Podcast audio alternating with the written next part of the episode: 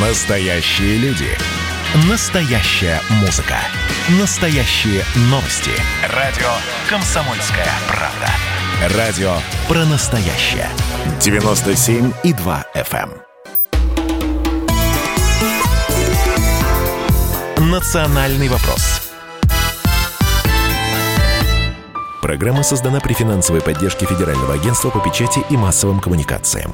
В студии Елена Фонина. Я приветствую наших радиослушателей. Мой соведущий Андрей Баранов по-прежнему в отпуске. На связи с нашей студией руководитель научного центра евразийской интеграции и сотрудничества, экс главы э, ФМС Российской Федерации Вячеслав Поставнин. Вячеслав Александрович, здравствуйте, приветствую вас. Здравствуйте. Да, и давайте послушаем нашу аудиторию, потому что мне интересно, я думаю, что и вам тоже узнать, вот э, как этот вопрос империя России или нет, э, сейчас будет звучать в комментариях наших радиослушателей. Сергей из Москвы с нами. Сергей, здравствуйте. Здравствуйте. Вы знаете, по-моему, уже Российская Федерация этот исторический этап, когда были мы империей, прошли в 91 году. Сейчас мы самодостаточное государство, но э, надо иметь ориентир, как Европейский Союз. Конечно, из тех территорий, где мы раньше были, таких как Белоруссия, Казахстан, не стоит уходить. Надо развивать уже горизонтальные экономические связи. То есть притягивать к себе республики экономически. Угу. Спасибо огромное. 8 800 200 ровно 9702, телефон прямого эфира. Что скажете вы? Все-таки э, Россия э, должна э, каким-то образом поддерживать и реализовывать свои имперские амбиции, или это уже дело прошлое, и не вернуть сейчас этот статус нашей стране? Надежда нам дозвонилась. Надежда, здравствуйте. Из Владимира, да. Угу. Алло, добрый день. Вот накануне голосования за поправки в Конституцию я выслала Владимиру Владимировичу Путину в подарок свое стихотворение об империи. Вот хочу вам его маленько зачитать. Оно маленькое. Восстань из пепла, Русь святая, как птица феникс из огня. Взмахни имперскими крылами, яви, яви, яви себя. Гони проклятых нечестивцев, очисти землю от. И даруй русскому народу богатство недр, достаток, благ, победу, мощь и силу духа. Ты в душах русских возроди. Царем небесным в православии на много лета сохрани. Надежда, ну вы знаете, э, я думаю, что в данной ситуации, конечно, как бы не э, красиво и возвышенно звучали эти слова, но э, империя – это еще и, простите меня, ответственность. И вот, как мне кажется, если будет возникать вопрос, а что мы должны сделать для той или иной части, да, или зоны наших интересов, то в этом случае, ну, наверное, вопроса «а надо ли?» не должно возникать. А дальше встает вопрос, а чего нам это будет стоить, говорят некоторые, а почему мы должны деньги на это тратить, ну и прочее, прочее, прочее. Так что э, давайте мы э, пока этот вопрос отправим на обсуждение э, WhatsApp и Viber, плюс 7 967 200 ровно 9702. И, Вячеслав Александрович, вы можете что-нибудь по этой теме сказать? Или мы перейдем, собственно, к той теме, которую хотели с вами обсудить, которая, кстати, напрямую касается ответственности России за тех, кто был частью нашей территории? Ну, да, вообще, кстати, тема достаточно интересная, да, она действительно очень актуальна. Ну, у меня такое впечатление, мое личное, да, ощущение, впечатление, ну, что мы, в общем-то, знаете, как бы идем тем же путем, что идут и другие такие бывшие империи, да, только с некоторым запозданием. Была Великая империя, последняя, да, британская, уж на что была Великая империя. Да. Вот. И у них уж сто лет назад они там начали говорить о том, что а зачем нам такая империя нужна. И то же самое были такие же споры. Нужна империя, не нужна империя. А потом они все отпустили, собственно говоря. И, я не знаю, сильно они проиграли, не сильно проиграли. Вот вопрос другой. А, кстати, у них осталось содружество, между прочим, да, всех этих ну, британских колоний бывших. Угу. И прекрасно живут все. И они все стремятся быть в этом сотрудничестве. Там, от Австралии, Индии, там, до Канады. Вот. Так что я думаю, что вот этот путь, мне кажется, он более правильный. А по поводу империи, знаете, есть там еще Диккенс сказал в свое время, хорошо, да, про империю, когда его спросили. Он сказал, ну да, понятно, что когда большая страна и великая, то и улицы вроде не так грязные и кривые. Да, ну и опять же, говоря о проблемах, конечно, у э, центра большой страны всегда есть проблема удержания территории. Вот за счет чего их будут удерживать, э, это тоже большой вопрос. Так что давайте э, тему империи. И болезненно. Болезненный вопрос вечный. И он в собственном обществе, видите, у нас даже э, нет единого э, взгляда у всех на населения. Да? Ну, время прошло империи, а раньше это было однозначно. Да? Чем больше там, это тем, тем лучше. лучше. Да, но, Вячеслав Александрович, да. вы знаете, мне просто очень понравился пример, который Карен Георгиевич привел. Уж простите, буквально еще несколько минут оторву от нашей основной темы. Про ну, мигрантов хотели поговорить. А, он сказал, что что такое имперское вот эм, самосознание? Да? Это когда человек где-то там, в заброшенном богом месте расчищает взлетную полосу и делает это не потому, что ему за это платят, а потому что он иначе не представляет, вот как это можно не расчистить взлетную полосу, которая никому вообще не нужна. На нее ни один самолет десятилетиями не садился. И вот когда случилось ЧП, и самолет сел, те, кто находился на борту, сказали этому человеку большое спасибо. А он это делал вот так, вот потому что он иначе не мог. Вот этот пример Шахназаров вчера привел. И меня что-то действительно вот как-то это так поразило. Он говорит, вот это имперское самосознание, вот это имперское ощущение, что такое страна и что такое я в этой стране. Не сколько я денег от страны получаю, а как я себя в ней э, чувствую причастным к тому, что происходит, или просто неким жителем некой территории. Так что э, давайте мы э, сейчас эту тему немножечко отправим на, э, на суд наших радиослушателей. Комментарии в WhatsApp и Viber. А, нет, ну давайте еще телефонный звонок Виктора из Москвы, и потом пойдем к мигрантам, как людям, которые в свое время э, доверились э, нам, приехали сюда работать и оказались ну, в несколько таком э, двусмысленном положении в связи с э, коронавирусом. Э, итак, следующий телефонный звонок. Здравствуйте. Виктор, здравствуйте. здравствуйте. А вот мне совсем не нравится постановка а, таким образом угу. вопроса. Мне кажется, что мы должны быть э, сильными, э, справедливыми, скромными. А когда, а как нас назовут уже другие империями или не империи, вот, и стараться, чтобы в мире было лучше, чем сейчас. А это уже брать на себя сразу обязательство, кем я буду, генералом или старшиной, решать. Да, давайте сначала будем хорошим ефрейтором, вот, а потом посмотрим. Понятно, Виктор, спасибо. А, Вячеслав Александрович, как вы считаете, мы должны вот именно так, сначала солдат, потом лейтенант, и потом дальше до генерала дорастем? Ну, я имею в виду в масштабах страны. Ну, не знаю, мне кажется, мы идем несколько обратным ходом. Вот. Ну, ну, несколько странная постановка вопроса, на мой взгляд. Но, мне кажется, человек просто хотел сказать, что надо заниматься сначала своим, своей страной, там, да, ну, как бы, так сказать, и о колониях или о имперских, так сказать, амбициях. Это потом. Либо они сложатся, либо не сложатся.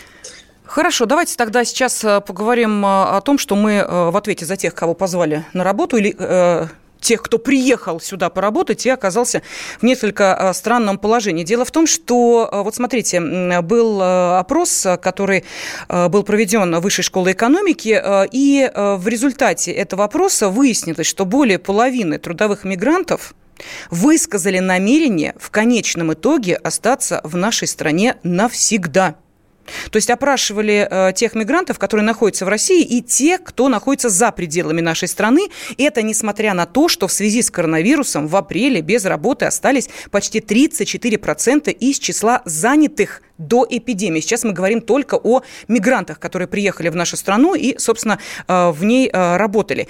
И э, Москва, понятно, на первом месте, там тяжелее всего. Без работы остались почти 40% гастарбайтеров. В регионах, ну, около 21%. И при всем при этом люди говорят о том, что они хотят остаться в России навсегда. Вы можете объяснить этот феномен?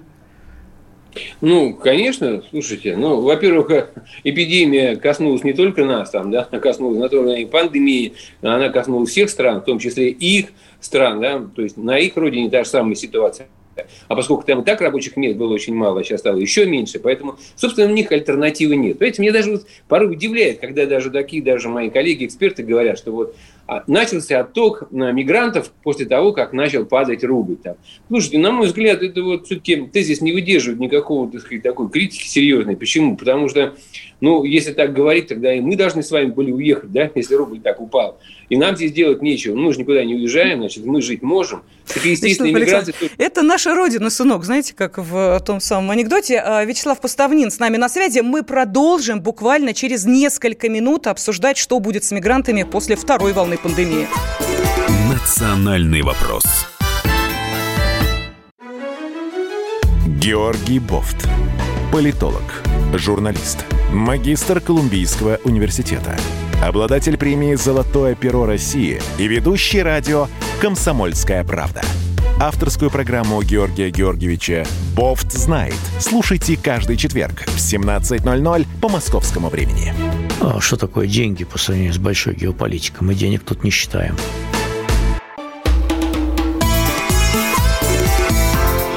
«Национальный вопрос» С нами на связи руководитель научного центра Евразийской интеграции и сотрудничества, экс-зам главы ФМС России Вячеслав Поставнин. Вячеслав Александрович, ну вот приходит сообщение от наших радиослушателей. Видите, тема будущего мигрантов, которые остались на территории нашей страны и э, не могут выехать в свои страны или не хотят этого делать. Естественно, э, нашу аудиторию затронула, тем более, что согласно опросу, который провела Высшая школа экономики, более половины трудовых мигрантов высказали намерение в конечном итоге в России остаться навсегда. Что пишут? Ну это же тоже захват наших территорий территории. Еще чего не хватало, остаться они захотели ни в коем случае. Далее, вот комментарий. Нам Америка и Германия показала, что происходит со страной, когда много мигрантов. Мы что, этот ужас не видим, что ли? С гастарбайтерами все будет хорошо. В прошлом году они за день работы в Кемерово брали тысячу рублей, ну, максимум 1500. Нынче 3000 рублей стоит день их работы, так что все у них будет хорошо. А что а, скажете по этим комментариям, Вячеслав Александрович? Ну, что я скажу? Э, если люди сюда приезжают, да, во-первых, ну, первое, что они хотели, там, 50% хотели остаться здесь, да, и стать гражданами России, ну, собственно говоря, это всегда так было, где-то от, там, 40% до 70% всегда высказывали мнение, что они хотят свою дальнейшую судьбу связать с Россией. Это было всегда. Вот, ну, почему это происходит, тоже понятно, там, у них демографический, если у нас демографическая яма, то у них демографический взрыв. Вот, у них э, каждый год там на рынок труда выходит там по 50 тысяч человек, дополнительно 50 тысяч человек. Если мы теряем вот, по миллиону, Э, рабочих рук, то у них 50 тысяч выходит на рынок. Ну, тут, по в Таджикистане даже. Вот, э, поэтому этот избыток, конечно, приходит сюда. А рабочих мест там у них практически нет, поскольку там, ну, в смысле, с промышленностью не так хорошо обстоят дела, как у нас вообще с экономикой. Вот, поэтому это очевидно совершенно. Там все сложно к тому, чтобы выталкивать свое население, иначе там может быть произойти там социальный взрыв. Теперь то, что касается Почему они приезжают к нам и почему мы их принимаем? Потому что у нас демографическая ситуация достаточно тяжелая сейчас. Вот это э, Орешкин еще, помню, так, выступал, тогда он еще был э, министром экономического развития. Вот эти цифры я его говорю, там по миллионам мы теряем. Да, этот процесс будет долго идти. Мы к 1935 году потеряем вообще 10 миллионов населения. Вот, по демографическим, так сказать, э, причинам. Вот. И поэтому, собственно говоря, мы сейчас гражданство принимаем где-то 500 тысяч в год. По крайней мере, в прошлом году мы приняли 500 тысяч в год мигрантов. 500 тысяч. Представляете, сколько? Вот. А нам надо компенсировать, а вот другого источника нет, потому что у нас коэффициент рождаемости где-то там, по-моему, 1,6, 1,5. Вот. Так что проблема у нас остается. И э, если вы посмотрите, это очень хорошо видно, например, да, на примере Москвы, кто у нас работает на стройках, кто у нас там дороги, бордюры, эту бесконечную плитку перекладывает. Но это даже вот невооруженным взглядом, никаких исследований не надо. Видеть, кто там занят. Вот. Потом э, вот эти вот э, службы, так сказать, всякие там, э, ну, э, частные там обеспечения, вот сиделки там, домашние помощники, вот э, ресторанный бизнес там, да, вот это вот всякая э, вот эта еда скорая. Все везде мигранты, как вы видите. Поэтому 10% примерно ВВП они к нам приносят. Ну, они уже встроены в нашу экономику, там, в серую, в официальную, но они уже встроены. Ну, И они, кстати, да, знаете, вот то, что они здесь находятся, они дают еще работу и нашим гражданам, потому что кто-то открывает свой бизнес небольшой, частный, вот, и если бы не было мигрантов, то, скорее бы всего, он у него открыл. Вячеслав Александрович, что... но мы же понимаем, что именно мигранты оказались первыми пострадавшими от э, э, самоизоляции и э, от той ситуации, которая была практически во всех городах нашей страны в период вот такой жесткой пандемии. То есть вот по цифрам, смотрите, безработными, это сейчас про Москву, 53% мигрантов из числа гостиничного, ресторанного персонала, 35 25% домработниц э, тоже без работы оказались, 32% продавцов, э, ну и 18% строителей, но тем не менее. То есть э, сразу, кого первого, естественно, убирают, это вот именно их. А как они живут, на какие деньги, в каких квартирах и на каких условиях, и на каких правах? Вот сейчас мы все с волнением ждем, не будет ли второй волны. Но ведь они опять окажутся в этой зоне. Если первую они еще как-то пережили, вторую-то переживут или нет? Ну, во-первых, то, что они являются буфером неким, да, это всегда и во всех странах. Как только что-то случается, обычно первый страдает мигрант. Это закон уже, да, всем совершенно, ну, экспертам, по крайней мере, известен. Так, так что мы здесь ничего такого особенного не наблюдаем. Да, они первые встретили и приняли там, на себя этот удар. С точки зрения этого, да, для нашего населения это лучше, да, мы страдаем вторыми. Вот, теперь по поводу того, что, да, им очень тяжело в, нашей, в этой ситуации складывается, да, и люди некоторые голодают. И здесь проблема в том, что все зависит от работодателя, от того, кто дают э, Э, им э, предоставляет жилье и так далее. Вот, все зависит от их... Э, кстати, государство, конечно, не помогает. Наше государство не помогает. Ну, где вы слышали, не видели. Максимум, что наши сделали, это сказали, что мы вас не будем трогать, Э, и даем возможность там, продлить э, все эти, так сказать, ваши статусы, ну, имеется в виду там регистрацию, разрешение патента, разрешение на работу и прочее, там, да, визу, поскольку выехать нельзя. Но это очевидно, иначе, если вы их не будете продлевать, ну, что вы тогда будете всех арестовывать, забирать и сажать, и потом ну, миллионы, что ли? Ну, это смешно, поэтому совершенно логичный вопрос. А вот денежная помощь, это, конечно, большой вопрос. Я, кстати, об этом всегда говорил, что проблема это весьма-весьма э, острая. Но помогать им Сначала надо помочь своему населению, да, иначе это будет совершенно да, как-то глупо. Вот. Э, то есть сначала надо деньги раздавать собственному населению, и только потом можно уже заботиться о мигрантах, иначе наше население этого не поймет. Вот. Но поэтому мы не делаем, по-моему, точно ни первого, ни второго. Вот. А остается вопрос национальной солидарности, этнической солидарности. И вот, собственно говоря, у нас есть Федеральное агентство по делам национальности. Мне кажется, что оно здесь немного не дорабатывает. Надо, конечно, было мобилизовывать. Не секрет, что у нас достаточно мощные диаспоры есть там в экономическом плане и, обеспеч... и финансовом обеспечении. Там, азербайджанская, армянская, там, да и узбекская тоже. Вот. И, в принципе, можно было их, конечно, сорганизовать на то, чтобы они позаботились в какой-то степени о своих соотечественниках. Ну и государства, конечно, должны тоже проявить свои э, государства, их национальные государства, проявить какую-то помощь. Но хотя от государства, конечно, трудно э, ждать какой-то помощи, это очевидно совершенно. Если бы у них было все хорошо, они сюда бы не приезжали. Значит, ну, простите, нет, некоторые государства практически э, живут на э, то, что мигранты... Э, пе, э, зарабатывают. Зарабатывают. Вот Они живут на их деньгах, понимаете? У них нет своих денег, чтобы им помогать, вы понимаете, да? Иначе они сюда бы не приехали. Если государство было богато и способно помогать своим гражданам, гражданам вот, за границей, чтобы они сюда никуда не приезжали. То есть экономически эти государства не способны помочь. И ждать от них помощи особо никакой нельзя. Вот. Но, тем не менее, диаспоры, которые здесь существуют, да, вот на них, конечно, обратить внимание можно было. Спасибо. Ну, мы знаем. Спасибо большое. Руководитель научного центра евразийской интеграции и сотрудничества Вячеслав Поставнин был на связи с нашей студией. И в следующее воскресенье встречаемся в программе «Национальный вопрос». Я, Елена Фойна, вас благодарю. «Национальный вопрос». Программа создана при финансовой поддержке Федерального агентства по печати и массовым коммуникациям.